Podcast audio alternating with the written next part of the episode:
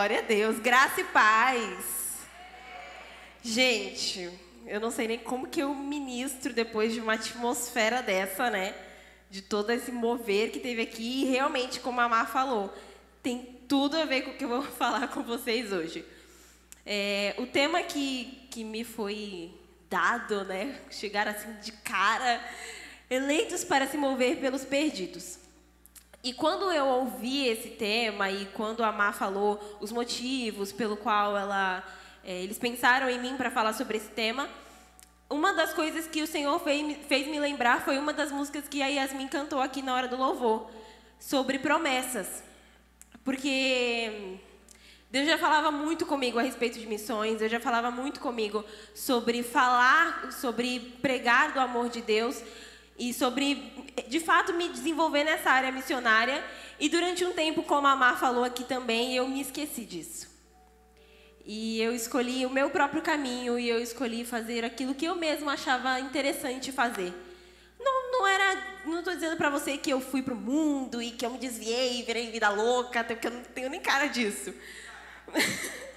Mas é, o fato não é que às vezes a gente está de fato lá no mundo e a gente está fazendo tudo de errado, aquela questão, mas só o fato de nós não estarmos vivendo aquilo que Deus nos chamou para fazer já está totalmente errado. E quando a Mar me deu esse tema, eu falei: meu Deus, preciso me aprumar novamente. Então, para falar sobre isso, eu queria que, antes, eleitos para se mover pelos perdidos, só queria fazer um adendo que a foto ali, meu cabelo é cacheado, isso aqui é meramente ilustrativo, tá? Choveu, acabou, gente. Voltou cacheado de novo. Mas hoje nós vamos falar um pouco sobre missões e sobre a propagação do Evangelho. E para falar sobre isso, eu queria que você abrisse comigo o livro de Atos, o capítulo 3. E conforme você for achando, você fique de pé, por favor.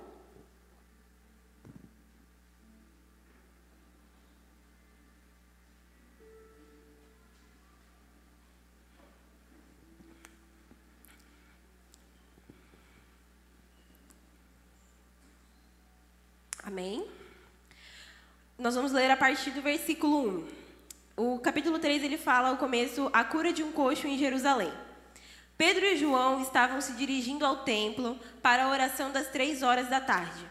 Estava sendo levado um homem coxo de nascença, que diariamente era colocado à porta do templo, chamada Formosa, para pedir esmolas aos que entravam. Quando ele viu Pedro e João, que iam entrar no templo, pediu-lhe que lhe dessem uma esmola. Pedro, fitando-o juntamente com João, disse: Olhe para nós. Ele os olhava atentamente, esperando receber deles alguma coisa. Pedro, porém, lhe disse: Eu não possuo nem prata e nem ouro, mas o que eu tenho, isso eu lhe dou. Em nome de Jesus Cristo Nazareno, levante-se e ande. E pegando na mão direita do homem, ajudou-se a levantar. Imediatamente os seus pés e tornozelos se firmaram, e dando um salto, ficou de pé, começou a andar e entrou com eles no templo, pulando e louvando a Deus. Todo o povo viu que era o mesmo homem que pedia esmolas assentado à porta formosa do templo, e ficaram muito admirados e espantados com o que lhe tinha acontecido. Eu queria orar com você.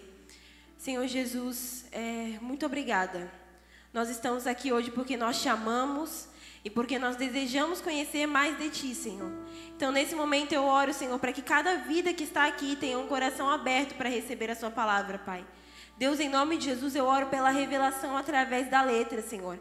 Aquilo que está escrito, nós queremos entender e nós queremos compreender e que isso gere transformação na nossa vida, Deus. Em nome de Jesus, Senhor, o Senhor tem liberdade, como o pastor Eliette orou aqui. O Senhor tem liberdade para agir em nós hoje, Pai. Em nome de Jesus, continua conosco. Amém. Amém. Você pode sentar. Para nós falarmos a respeito de de se mover pelos perdidos, nós precisamos antes entender que nós estamos falando sobre missões. E para falar sobre missões, nós precisamos antes entender que nós servimos um Deus que tem um coração missionário. Ana Sara, como assim Deus tem um coração missionário? Quando nós lemos João 3, 16 e o 17 também, eu acredito que todo mundo conheça.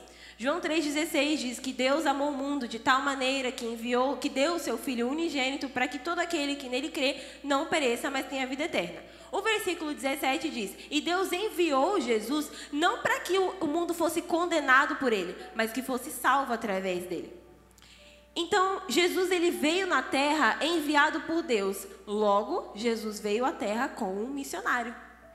E aí você pensa, Ana Sara, mas missões está tão longe, porque Jesus era um missionário. Mas ser missionário nada mais é do que ser um portador e um falador, um proclamador das boas novas do reino.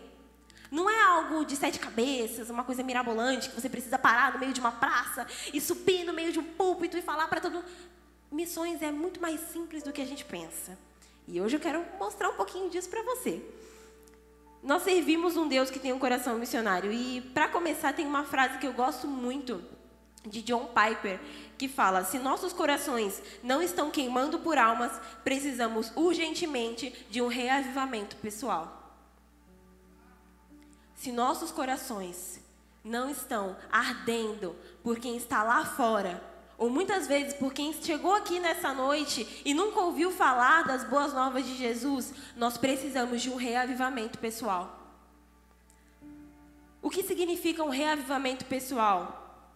Significa que precisa de mais paixão por almas no seu coração e no meu coração. Porque amar a Deus que está lá é muito fácil. A palavra de Deus diz isso. Se você diz amar a Deus que está lá no céu, como que você não ama aquele que está do seu lado. Missões é um ato de amor também. Deus ele não enviou Jesus apenas para que ele cumprisse a missão dele aqui na terra, porque Jesus ele veio, ele fez discípulos, ele batizou pessoas, ele curou, ele transformou, ele gerou cura, transformação no local onde ele estava, ele propagou o evangelho de Deus na terra, mas não foi só isso. Quando Jesus ele terminou a missão dele aqui na terra, ele deixou uma missão para mim e para você também. Mateus 28 fala sobre a grande comissão. E Jesus ele chega nos discípulos e ele diz assim: Ide por todo mundo e pregai o evangelho a toda a criatura, batizando-os em nome do Pai, do Filho e do Espírito Santo. Jesus ele veio na terra e ele se moveu pelos perdidos. Sabe quem eram esses perdidos? Eu e você. Jesus ele não se entregou na cruz à toa. Ele se entregou na cruz por mim e por você. Nós éramos as ovelhas desgarradas que estavam como, como quem andava sem pastor. E Jesus ele se entregou na cruz, cumpriu a missão dele para salvar a mim e a você.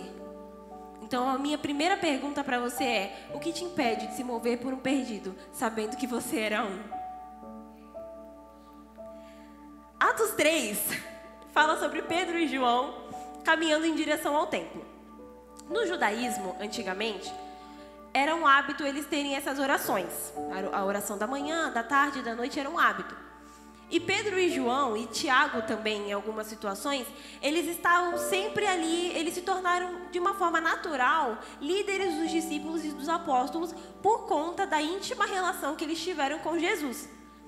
A Bíblia ela não chega num nível, de, num ponto, num versículo específico que Jesus ele escolhe Pedro, João e Tiago para ser o líder dos apóstolos e dos discípulos. Isso foi de forma natural, porque como eles estavam com Jesus, eram os discípulos mais próximos. Quando Jesus foi para o céu novamente, as pessoas que ficaram aqui começaram a olhar para eles como uma referência. Então, eles, em algumas situações, algumas referências trazem que Pedro e João estavam sempre à frente de algo. Quando Paulo, por exemplo, ele é levantado como apóstolo, foi Pedro e João que reconheceram o apostolado na vida dele. Isso está escrito em Gálatas 2, 9, se depois você quiser ler. Então, eles tinham o hábito de estar onde as pessoas estavam. Eles tinham o hábito, por terem caminhado com Jesus, que era esse Jesus de comunhão, eles tinham um hábito de estar onde as pessoas estavam. E aí, como eu falei para você, no judaísmo era um, um costume eles terem essa oração. Então, eles tinham a oração das nove da manhã, a oração das três da tarde, que era essa aqui que eles estavam indo, que era a oração que eles ofereciam sacrifícios, e tinha a oração do pôr do sol. Então, o primeiro ponto que eu quero tratar com você é que para nós sermos pessoas que nos movemos pelos perdidos, nós precisamos ser pessoas que buscam a presença de Deus. Pedro e João, eles não estavam caminhando à toa. A Bíblia ela podia ter falado assim: e Pedro e João saíram de casa para ir ao mercado comprar frutas. E Pedro e João saíram de casa para bater um papo, conversar, manter a resenha em dia. E Pedro e João estavam caminhando para algum lugar. Eles estavam indo fazer uma viagem. Não, a Bíblia é muito específica e eu gosto porque a palavra de Deus é intencional em tudo que ela fala. E ela fala assim: Pedro e João, eles estavam caminhando em direção ao templo para a oração das três horas da tarde. O que significa isso? Que eles estavam indo para a oração de sacrifício. O motivo pelo qual eles estavam caminhando não era à toa. Eles caminharam, eu quero que você entenda isso comigo. Eles caminharam com Jesus de carne e osso. O Jesus que nós sentimos a presença dele aqui, eles tinham em carne e osso. E mesmo tendo caminhado com Jesus de carne e osso, foi para o céu novamente, eles tinham a necessidade de conhecer mais esse Jesus que eles já conheciam de carne e osso. Aí você pode pensar, mas Ana Sara, eu venho para a igreja no domingo, não é suficiente. Mas Ana Sara, eu estou na igreja no sábado e no domingo, ainda não é suficiente. Mas Ana Sara, eu venho para a igreja na terça, no sábado e no domingo. Eu faço curso no CTVC. Ana Sara, eu... não é suficiente, cara. Não é suficiente. Sabe por quê? Porque para você falar de um Jesus, para você ministrar a respeito da palavra de Deus, você tem que ter propriedade do que você está falando. Se você não tiver propriedade disso aqui, se você não conhecer isso aqui, e não só, não estou dizendo as páginas, você pode decorar isso aqui. Se você não for uma pessoa que busca pela presença de Deus, você não vai ter propriedade para pregar o amor dele. Mesmo caminhando com Jesus no tempo deles de missão aqui na terra, eles, eles viveram intensamente. Pedro foi aquele que Jesus, o próprio Jesus, aquele Jesus que você ouve a voz dele no seu quarto Jesus chegou nele e falou assim: Pedro, eu vou fazer de você um pescador de homens. O livro de João, João ele fala que ele era o discípulo amado. Jesus, João era aquele que ele recostava a cabeça no peito de Jesus. E mesmo assim, eles tinham a necessidade de caminhar para o templo, oferecer sacrifícios a esse Deus e continuar conhecendo. Eles podiam muito bem ter entrado no nível de comodismo. Quando Jesus foi para o céu, eles podiam ter falado assim: Ah, eu já conheço Jesus o suficiente. Eu acho que, meu, eu comi com Jesus, cara. Sentei na mesa com Ele. Jesus partiu pão para mim. Jesus falou comigo.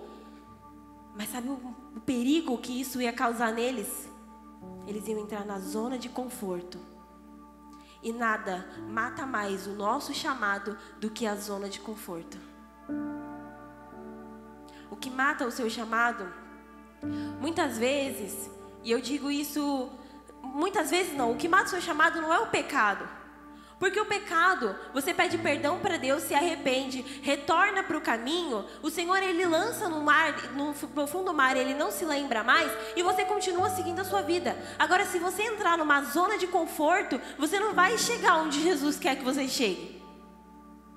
Se você chegar num nível de que você não quer mais buscar a presença de Deus e de que só sentir um arrepio e de que só ouvir a voz de Deus uma vez ou outra é suficiente para você, você não vai chegar onde o Senhor quer que você chegue. Somente uma vida de busca constante faz com que a nossa missão de vida seja eficaz. Porque se nós não tivermos uma vida de busca constante, uma vida de Mateus 6,6. Entra no teu quarto, no teu quarto, fecha a tua porta. E aquele, o Deus que te vê em secreto, ora para o Deus que está em secreto. E este mesmo Deus, ele vai te recompensar. Se nós não vivermos isso na raça, de verdade, cara, você não vai conseguir alcançar esses perdidos. As pessoas, a Bíblia ela fala que o mundo a, a criação, ela aguarda com grande expectativa a manifestação dos filhos de Deus. Tem um outro versículo que fala que o que nos torna filhos de Deus, essa convicção, vem através do Espírito de Deus. É o Espírito Santo que traz essa convicção de que eu sou filha de Deus. Então, se a Bíblia fala que a criação está aguardando a manifestação dos filhos de Deus, E se para eu ser filha de Deus eu preciso ter essa convicção através do Espírito de Deus, como que eu vou ter essa convicção se eu não me relaciono com o Espírito Santo? Primeiro ponto que eu quero tratar com você e que é o mais importante dessa ministração inteira é que você precisa ter uma vida de busca constante pela presença de Deus. Somente alguém que se move em busca da presença de Deus pode se mover em busca dos perdidos. Eles não caminhavam à toa, eles não estavam ali à toa, tinham um motivo. Não entre na sua zona de conforto. Se hoje você está nessa situação de que, como eu falei aqui, de que vir ao domingo tá bom, de que vir no sábado tá bom e vir na terça tá bom, não, não tá bom. Não tá bom. O Espírito Santo é um Deus presente, é, Deus é um Deus presente. O Espírito Santo ele é constante. Deus ele quer quer estar tá na fila do pão com você. Sabe, ele quer estar na sua escola com você. E depois eu vou falar mais sobre escola, porque a Marja deu essa introdução, eu não sabia que ela ia falar sobre isso. Ele quer estar na sua escola com você, ele quer estar no seu trabalho com você. Ele quer estar na sua casa, no seu quarto, assistindo um filme com você. Deus é presente. Ele é presente. O segundo ponto que eu quero tratar com você é que depois de caminhar, depois de você entender que nós precisamos ter uma vida de busca constante, o segundo passo para nós nos movermos pelos perdidos é entender a necessidade do próximo. Atos 3, esse que nós acabamos de ler, o versículo 3 ao 6, fala assim: Quando ele viu Pedro e João que iam entrar no templo, pediu que lhe dessem uma esmola. Pedro, fitando juntamente com João, disse: Olhe para nós. Ele os, ele os olhava atentamente, preste atenção nisso ele os olhava atentamente, esperando receber deles alguma coisa. Pedro, porém, lhe disse: Eu não possuo nem prata nem ouro, mas o que eu tenho, isso eu te dou. Em nome de Jesus Cristo Nazareno, levante-se e ande. A partir do momento que aquele homem viu que Pedro e João eles estavam entrando no templo, a primeira coisa que ele faz quando ele se aproxima é pedir uma esmola. Agora eu preciso que você tenha um pouco de imaginação e viaje um pouquinho comigo. O versículo, o capítulo 4, versículo 22 diz assim: Vou, vou, explicar, contextualizar. O capítulo 4, Pedro e João, depois de terem curado esse homem, o homem ter entrado no templo, os mestres da lei daquela época, os sacerdotes, eles ficaram indignados. Como assim? Jesus foi para o céu porque eles acharam que Jesus ia para o céu, mas eles estavam assim, tranquilos, né? Mas eles esqueceram que Jesus deixou discípulos aqui. E aí, eles chamam Pedro e João e falam assim: como assim? vocês estão curando enfermos. Em nome de Deus. Como assim vocês estão fazendo coxos andarem? Eles ficaram perplexos com o fato daquele homem ter entrado no templo, algo que ele não fazia. Ele só ficava na porta. E aí Pedro e João, eles explicam, Pedro sempre tomando a frente, Pedro fala assim: "Meu, você está chocado, você está impressionado que eu que eu e ele, através de, de, Deus em nós, através de Jesus em nós, curamos esse homem, fizemos um ato de bondade para ele? Ele ficou meio, cara, o que está acontecendo com você? E aí tem toda uma história e tal, depois você pode ler o capítulo 4 inteiro. O versículo 22 diz assim: Ora, o homem em quem tinha sido operado esse milagre, esse homem que eles oraram agora há pouco, tinha mais de 40 anos de idade. Por que eu pedi para você viajar comigo? O templo, esse templo aqui, ele ficava localizado no lugar que Jesus já tinha passado. Este homem, ele era colocado todos os dias na porta deste templo. E a Bíblia fala que tinha mais de 40 anos de idade. Então você pensa comigo que eles, ele não pediu esmola à toa para Pedro e João. Não foi tipo assim, ah, eu olhei esse homem, ah, eles me parecem amigáveis, vou pedir esmola para eles. Ele estava sentado na porta central do templo, muitas pessoas passaram por ali. Mas a Bíblia faz questão de relatar que ele pediu esmola para Pedro e João. E aí eu quero, o que, que eu quero que você viaje comigo? É que ele sabia para quem ele estava pedindo esmola. Ele sabia que aqueles homens andaram com aquele Jesus que curava cegos, que curava coxos, que fazia mortos ressuscitarem. Ele sabia, porque ele já tinha mais de 40 anos. Ele estava na porta do templo todos os dias. Ele conhecia Jesus, ele ouviu falar de Jesus. E por ter ouvido falar de Jesus e das pessoas que andavam com ele, eu acredito que aquele homem pensou: eu preciso falar com eles. Eu preciso chegar nesses homens. E aí, qual foi a desculpa que ele deu? Vou pedir esmola. É uma coisa que eu faço sempre. E aí ele chega nele, neles e pede uma esmola. Quando eu falo para você que nós precisamos entender a necessidade do nosso próximo, é que Pedro e João, através da sensibilidade que eles adquiriram com o relacionamento com Deus, eles foram capazes de entender que o que aquele homem precisava não era o que ele estava pedindo. Muitas vezes, alguém vai te pedir alguma coisa e na verdade não é aquilo que ela está pedindo para você que ela quer. No ano passado, eu lembro que eu estava no ponto do ônibus, era meio do ano, devia ser umas seis horas. E eu cheguei no ponto do ônibus, parei, fiquei esperando. E chegou uma moça atrás de mim, muito afoita. Mas assim, ela estava muito afobada, com várias sacolas. E ela falou assim para mim: Moça, o 19 já passou? Aí eu tava no, no, no ponto, já tinha uns cinco minutos. Falei assim, moça, pelo tempo que eu tô aqui, ele não passou, não. Mas eu, ele passa logo, porque é um ônibus que passa sempre. A vida de que pega ônibus toda hora, né? Sabe até a hora que o ônibus passa. Aí eu falei assim, ah, moça, passa daqui a pouco. Aí ela, obrigada. E ficou de lado. E aí eu aqui no meu canto, né? O Espírito Santo falou assim pra mim, fala pra ela que quem tá no hospital vai ficar bem. Gente, a moça me pediu uma informação do ônibus. Como que eu ia chegar nela e falar, moça, quem está no hospital vai ficar bem? E eu fiquei assim. E aí o Espírito Santo falou de novo: fala para ela que quem está no hospital vai ficar bem. Eu não esperei ele falar a terceira vez. Cheguei na moça.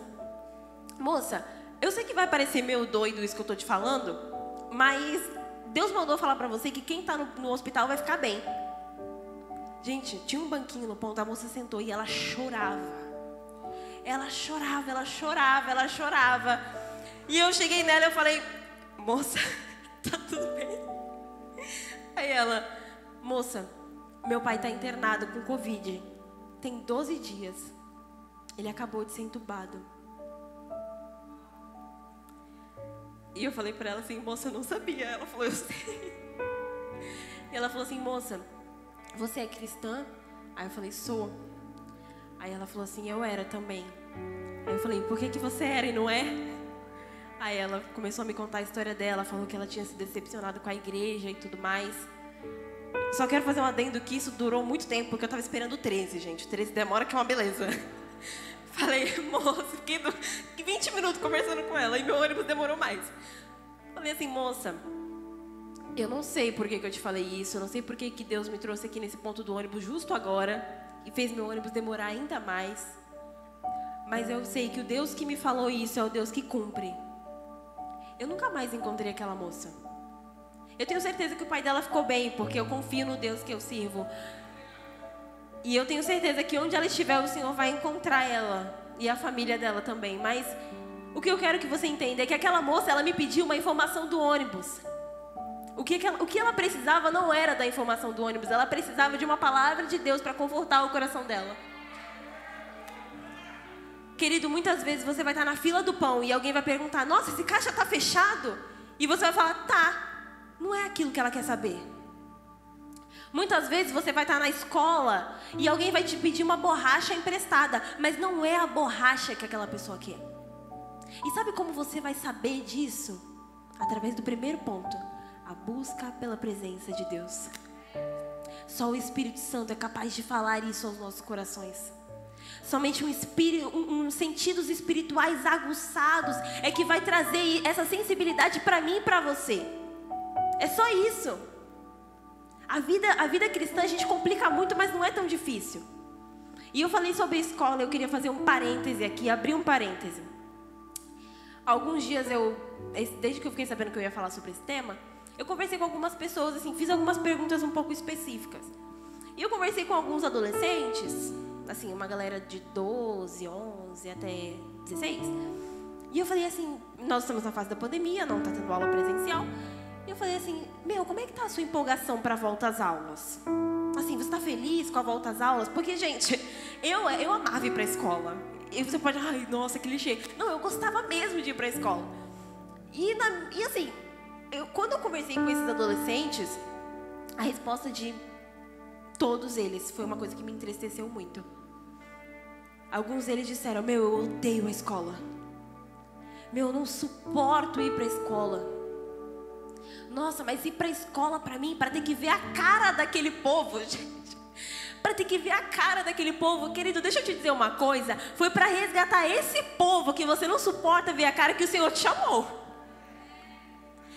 Querido, se você é um adolescente, eu quero falar agora com os adolescentes. Se você é um adolescente e você teve essa fala de que você não suporta ir para a escola, comece a pedir que o Espírito Santo ressignifique a ida para a escola. Quando a Mar falou aqui sobre um projeto na escola, eu fui líder de, de um projeto e fiz parte de outro. Quando eu entrei no ensino médio, eu tinha passado todo o meu ensino fundamental sendo uma cristã apática.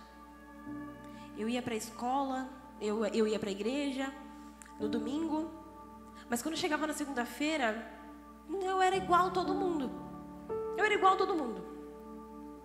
Quando eu entrei no ensino médio, no primeiro dia de aula, eu falei assim para Deus: Deus, foi o primeiro dia de aula, eu estava me arrumando na frente do espelho, e eu falei para ele, fiz uma oração que mudaria a minha vida e eu não sabia. Falei assim: Deus, eu quero que o meu ensino médio seja diferente. Não sei como o Senhor vai fazer. Eu quero que seja diferente. Eu quero, sei lá, manifestar o reino de Deus. E eu assim, gente, escovando o dente. Eu quero, sei lá, manifestar o reino de Deus. Arrumando o cabelo. Eu quero pregar o evangelho para todas as pessoas. E Deus levou a sério a minha oração. Passei o ensino. Quando eu cheguei no segundo ano do ensino médio, eu conheci uma amiga. Na verdade, eu reencontrei essa amiga porque eu já conheci ela desde a infância. E ela me chegou assim, ela falou assim: Meu, sabia que eu tenho vontade de começar um projeto de célula na escola? Aí eu falei: Menina, tu não sabe? Pois eu também tenho vontade. Nós unimos propósitos e nós começamos o que a Mar apresentou aqui, o projeto Equibalo. No projeto Equibalo, qual era a nossa ideia? A gente vai chegar lá na quinta-feira, né? A gente fazia toda quinta-feira na hora do intervalo. Nós vamos chegar lá na quinta-feira no anfiteatro, vamos dar uma palavra, cantar uma música ou outra, e aí, né, Deus vai fazer alguma coisa. Depois eu vou falar um pouquinho mais detalhadamente sobre isso no outro ponto, mas eu quero já iniciar falando para você que Deus levou a sério a minha oração, porque nós começamos o ano com uma escola e um período. Nós terminamos o ano com quatro escolas e três períodos, manhã, tarde e noite.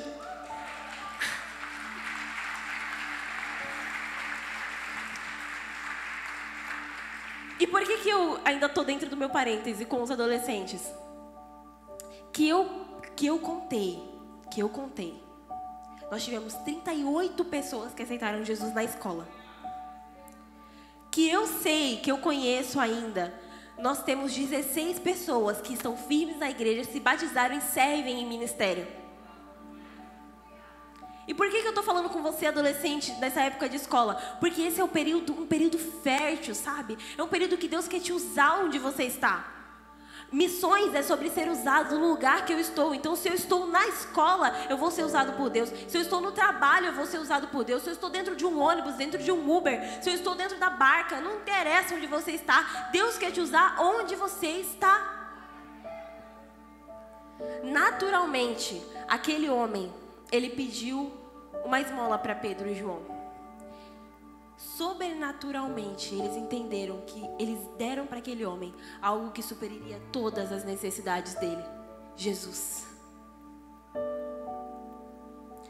Por que, que eu falo isso? Porque as pessoas naquela época, nós ouvimos na, na terça-feira da Giovana.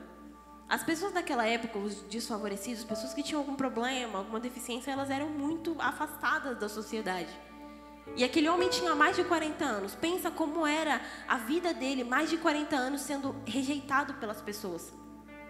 As pessoas com lepra, por exemplo, elas tinham que entrar na cidade gritando que elas tinham lepra. Pensa como emocionalmente isso era frustrante para eles. Eles não queriam ser assim. Quando Pedro e João, através do poder do Espírito Santo, entendem do que de fato aquele homem precisa, ele não entrega, eles não entregam só a cura física daquele homem. Eles restauram, restauram a cura física, a emocional e a espiritual também. É muito importante que quando nós, para nós entendermos que nós precisamos nos mover pelos perdidos, nós precisamos também entender do que eles precisam. E para isso nós precisamos ter um relacionamento firme e forte com o Senhor. Um relacionamento que de fato é um relacionamento eficaz e constante. O terceiro ponto que eu quero falar com você é que depois de orar por essas pessoas, depois de falar do amor de Deus para elas, depois de você buscar a Deus, de você ter o seu relacionamento com Deus bem estabelecido, entender do que essas pessoas precisam, o terceiro ponto que eu quero falar com você é: tenha um plano de ação. O versículo 7 de Atos fala assim: E pegando na mão direita do homem, ajudou-se a levantar. Imediatamente seus pés e tornozelos se firmaram.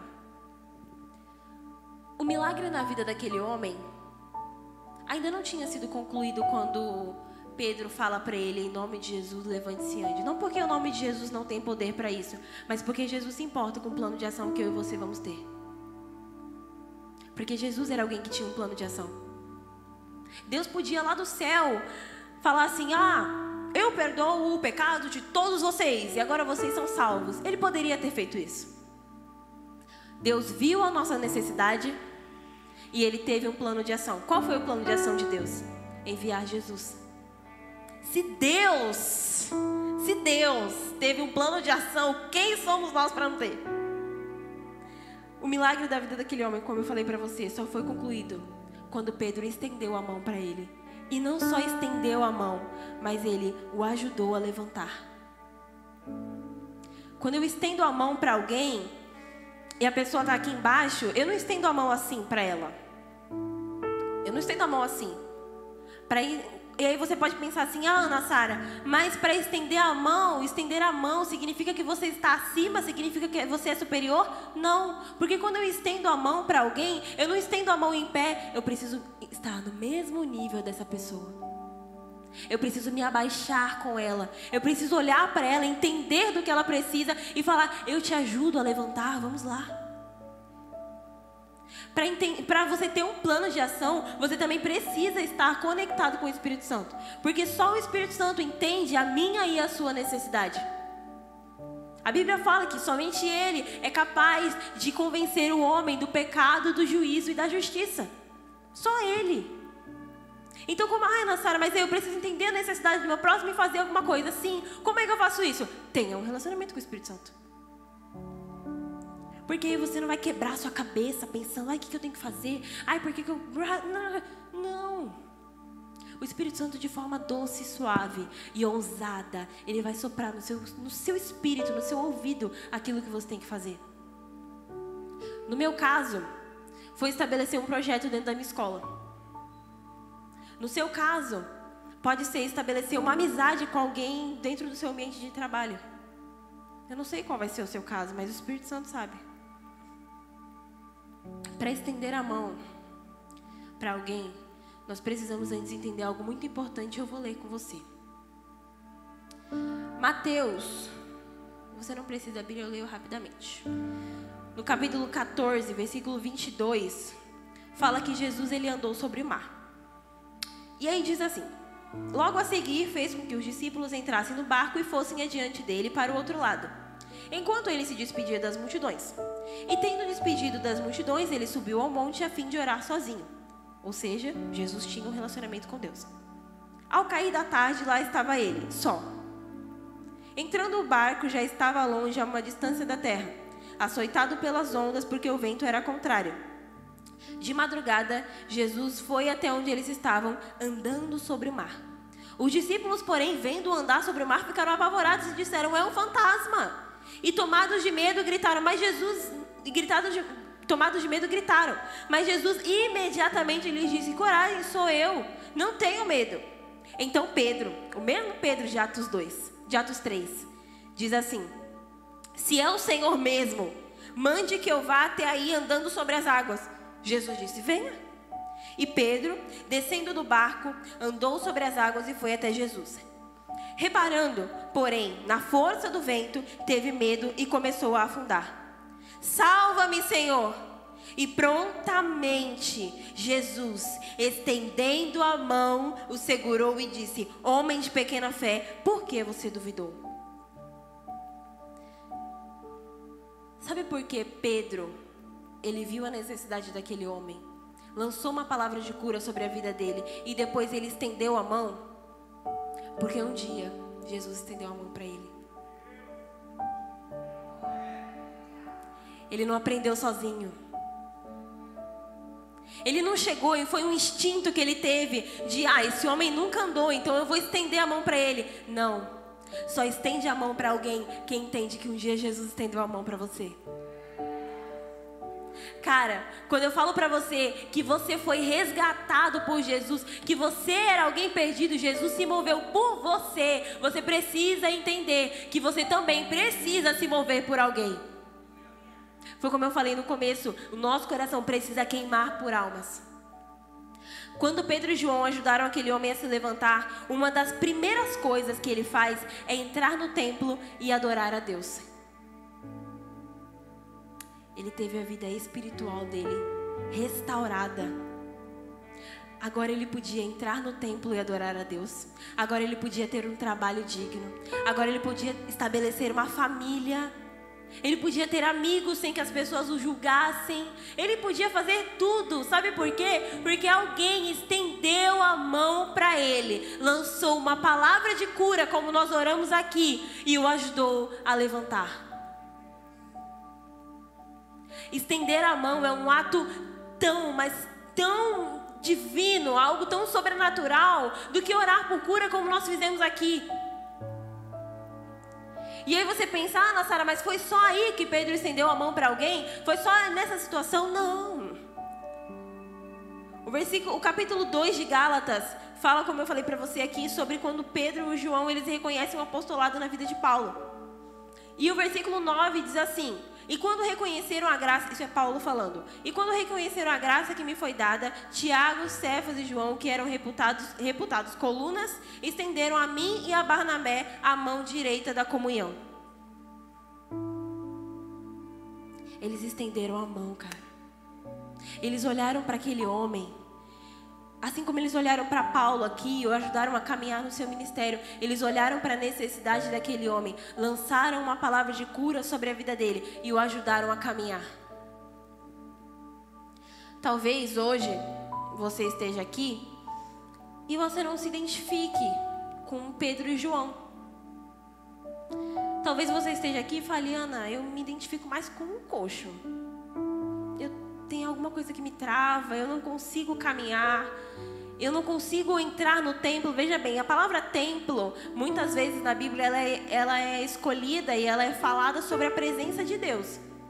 E você pode falar para mim, Ana, eu não consigo me adentrar, a presença de Deus, eu não consigo viver isso que vocês vivem, que vocês tanto falam. Assim como esse homem teve alguém que estendeu a mão para ele, eu digo para você que tem alguém que vai estender a mão para você. E é muito melhor do que eu, é muito melhor do que a pastora Marcela, do que o Vini. O alguém que vai estender a mão para você é Jesus.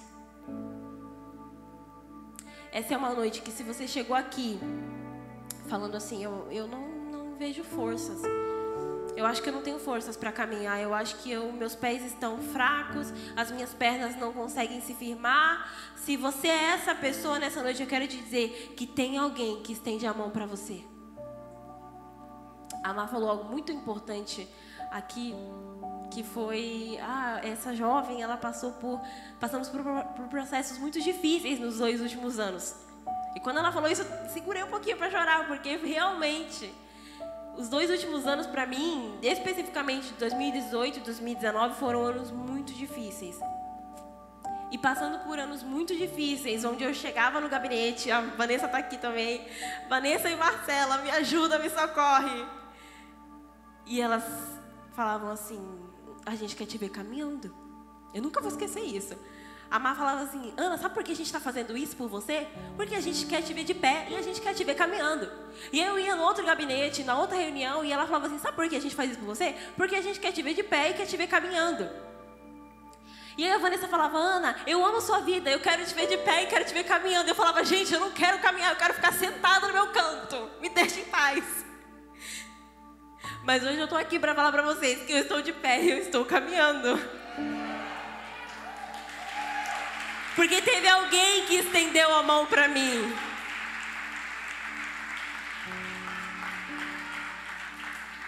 Teve alguém que estendeu a mão para mim. E assim como todos os jovens fizeram, a gente vai honrar a vida do nosso pastor. Quero honrar a vida de vocês também. Obrigado por terem insistido em mim. Muito obrigada, Vanessa. Olha, menina. Quantas vezes eu falei, Vanessa, me ajuda. Ia dormir na casa dela, ela fazia macarrão, macarrão muito bom. Que a gente virava à noite. Nem tinha Luísa ainda, né, bichinha. Por isso que a gente virava à noite, né?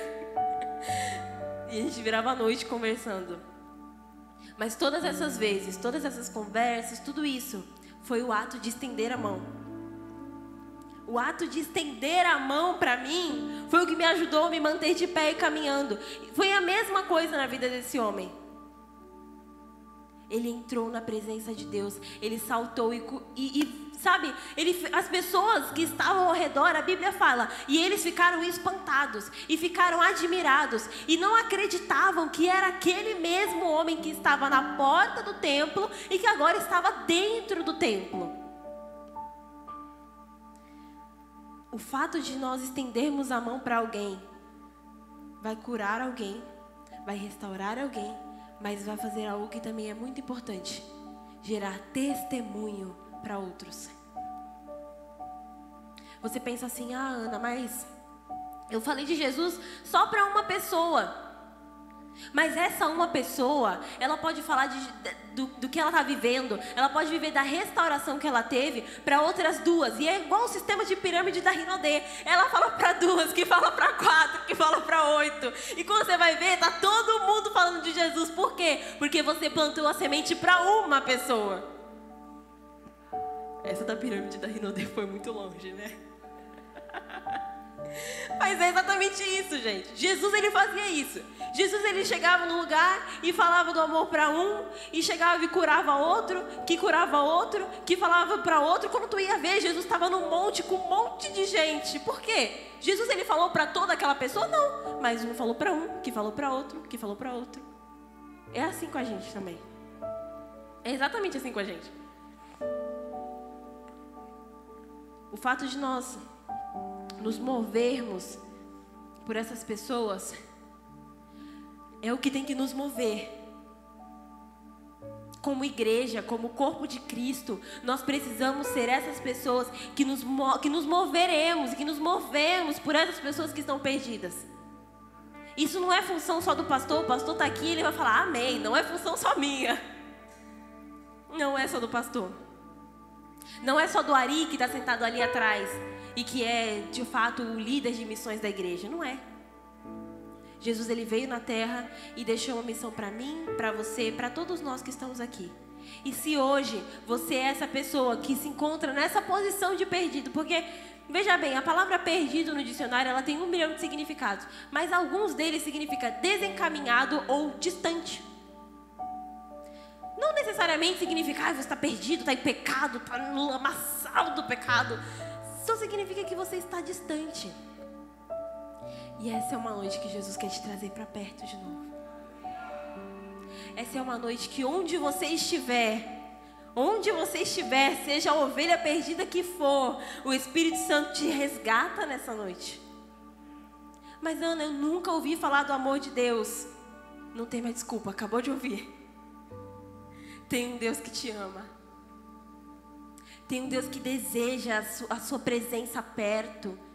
Tem um Deus que quer você perto. É um Deus que deseja isso. Eu tenho 18 anos. Ah, tem cara de 15, alguns dizem que eu pareço um pouco mais velha, mas tenho 18 anos. Meu, meu RG insiste em dizer isso. E eu posso dizer para você que vale muito a pena, como nós cantamos aqui na hora do louvor, estar na presença de Deus. Vale muito a pena. Porque só o Senhor, só estando na presença de Deus, é que, como nós também falamos aqui, nós encontramos cura para depressão, cura para ansiedade, cura para síndrome do pânico, cura para nossa identidade, cura para a falta de paternidade. É somente em Deus que nós encontramos cura. É só em Deus, cara. Então, se eu posso te dar um conselho nessa noite, se você esquecer tudo que eu te falei, lembra, eu preciso estar na presença desse Deus. Se você sair daqui e não lembrar do primeiro, ponto, do último ponto que eu falei com você nessa ministração, só se lembre, vale a pena estar na presença de Deus. Porque vale a pena, cara, vale a pena. Se você não se identifica com Pedro e João, mas se identifica mais com o coxo, eu digo para você, vale a pena. Vale a pena. Eu tinha muito problema com ansiedade. A Má sabe disso também, falei muito com ela sobre isso. E hoje eu posso estar aqui falando para você que eu não tenho mais. E por quê? Porque eu sou boa, porque eu sou incrível? Não! Mas porque eu encontrei em Jesus a cura que ele, que ele estava disposto a me dar. Eu tinha, eu mesmo sendo sempre muito espontânea, faladeira, eu tinha muito problema de aceitação, então eu achava que ninguém gostava de mim. Então a necessidade que eu tinha de falar com todo mundo para todo mundo gostar de mim. E sabe onde eu encontrei cura para isso? Em Jesus, porque eu sei que Jesus me aceita. Jesus te aceita, cara, onde você estiver. Onde você estiver, como você estiver, o convite de Jesus é: vinde a mim, todos vocês que estão cansados e sobrecarregados, e eu vos darei descanso. Eu queria que você curvasse sua cabeça nessa noite.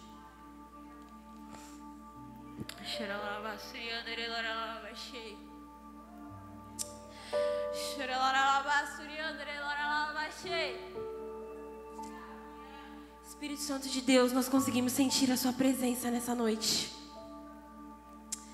Nós conseguimos sentir a Sua presença, essa presença que curou este homem, a presença que cura, que restaura, que transforma. Nós conseguimos sentir essa presença, Deus. Senhor Jesus, a nossa oração nessa noite é para aqueles que estão se encontrando na posição de alguém perdido. Eu oro em nome de Jesus, Senhor, que essas pessoas sejam encontradas pelo Senhor. Deus, eu oro em nome de Jesus que dentro do nosso coração seja acendida uma chama pelas almas, Pai. Senhor, nós não queremos ser cristãos apáticos. Nós não queremos ser cristãos que somente vêm à igreja, que somente levantam as mãos. Nós queremos ser pessoas que se movem de fato pelo reino de Deus. Espírito Santo de Deus, eu peço agora que se há pessoas nessa noite com chamados escondidos, engavetados, que o Senhor comece a abrir essas gavetas e reacender esses chamados, Pai. Deus, se há pessoas aqui nessa noite que estão com crises na identidade, que estão com crise, Senhor, e por isso não conseguem viver o chamado de fato, eu peço que o Seu Espírito Santo sonde os nossos corações e traga cura para essas pessoas. Deus, nós queremos nos levantar como essa geração eleita, sacerdócio real, nação santa e povo exclusivo, escolhido de Deus. Mas para isso nós precisamos do Senhor. Deus, em nome de Jesus, nós pedimos, Pai, nós clamamos. Acende essa chama no nosso coração. Nos ajuda, Senhor, a nos mover por essas pessoas que estão perdidas. Somente o Senhor pode fazer isso, Pai. Em nome de Jesus, isso que eu oro e te agradeço. Amém. Glória a Deus.